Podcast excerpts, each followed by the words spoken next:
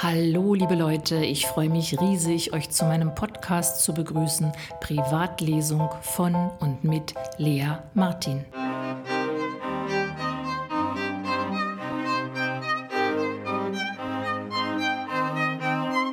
In meinem heutigen Podcast geht es um Tabus.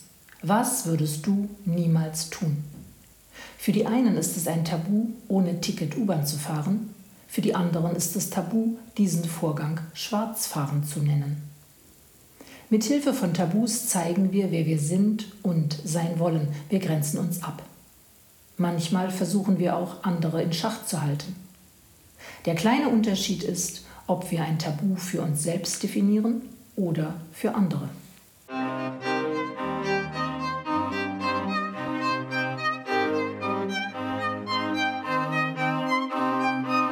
Du willst bei mir übernachten? fragt Jule.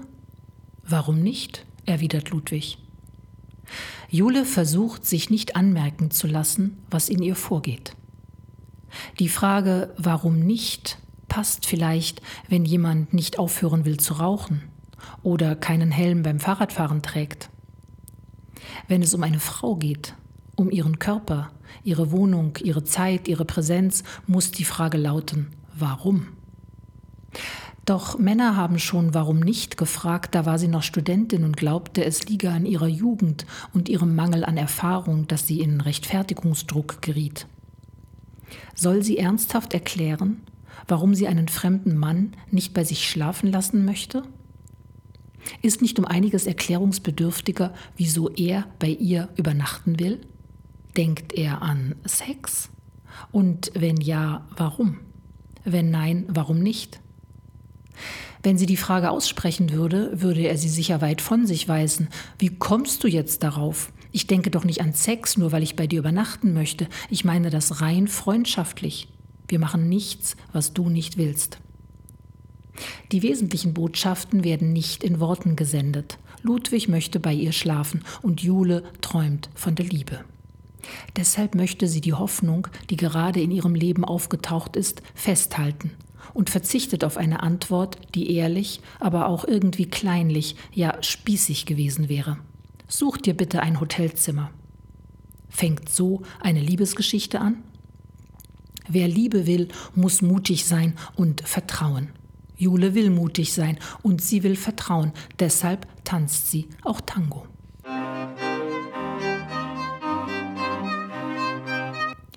Jule ist die Heldin der Titelgeschichte Sind Tango-Tänzer die besseren Liebhaber. Sie gibt sich sexuell freizügiger, als sie ist. Ihr Tabu heißt, zu zeigen, was sie wirklich empfindet. Ich habe noch nie mit einer Frau so geschlafen wie mit dir stellt das blaue Shirt zufrieden fest, während sich sein Schwanz entspannt in ihr zusammenrollt. Und in seiner Stimme schwingt eine Begeisterung, die vor allem ihm selbst gilt. Jule streicht mit ihrer einen Hand über seinen schönen Rücken, während ihre anderen die blonden Haare aus seiner Stirn wischt. Sie fühlt sich ihm gleichzeitig nah und von einer Einsamkeit erfüllt, die umso beeindruckender ist, als ein Teil seines Körpers sich noch immer in ihr befindet. Du bist so unsagbar weich und hingebungsvoll, hört sie seine Stimme in ihrem Ohr. Mit dir habe ich ein einziges Mal geschlafen und bin tief erfüllt. Das ist ein ganz besonderes Geschenk, für das ich sehr dankbar bin. Das klingt, als diktiere er den Bericht für ein erfolgreich abgeschlossenes Projekt. Jule spürt, wie ihr Tränen in die Augen steigen, die sie nicht weinen möchte. Und sie denkt, dass er der schönste Mann ist, mit dem sie jemals zusammen war. Der schönste Mann, der schönste Schwanz, der schönste Sex. Sie denkt das auch von Nicht-Models. Sie denkt es jedes Mal, wenn sie mit einem Mann zusammen ist. Sie denkt es, weil sie es sieht. Jeder Mann ist auf seine Weise schön. Und sie alle verschwinden wieder aus ihrem Leben.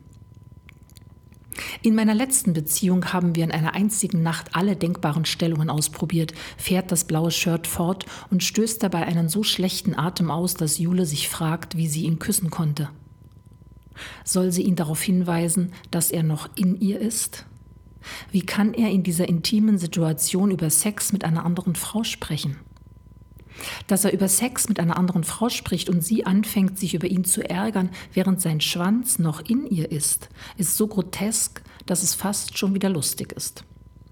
Jule bewegt ihren Körper, um zu signalisieren, dass die Zeit des Ineinanderseins an dieser Stelle vielleicht beendet werden sollte, und sein Einfühlungsvermögen reicht aus, um zu verstehen, was sie meint. Er rutscht von ihr herunter, sein Schwanz gleitet aus ihr heraus.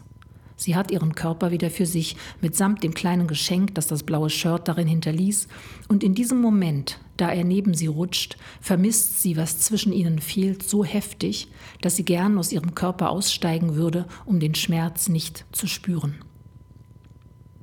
Sie haben so sachlich miteinander geschlafen, wie Erwachsene es tun, die glauben, es sei nichts dabei, sachlich miteinander zu schlafen. Dabei widerstrebt es Jule, sachlich mit jemandem zu schlafen. Das Widerstreben ist auch der Grund, warum sie sich nicht hingeben konnte. Mit einem Mann zu schlafen, ohne ihn zu lieben, ist Übungssache.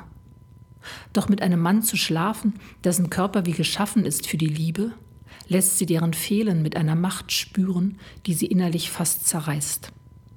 Und während er schon wieder irgendein Thema aus seinem Leben auszubreiten beginnt, fragt sich Jule, weshalb sie überhaupt mit ihm geschlafen hat, ohne sich hingeben zu können und zu wollen.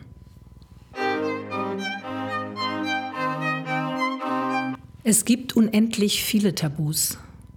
Sie aufzuspüren und zu verstehen, kann für Entwicklung sorgen.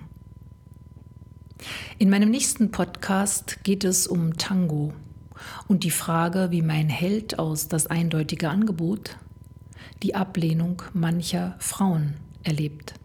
Seid neugierig, seid dabei. Ich freue mich auf euch, eure Lea.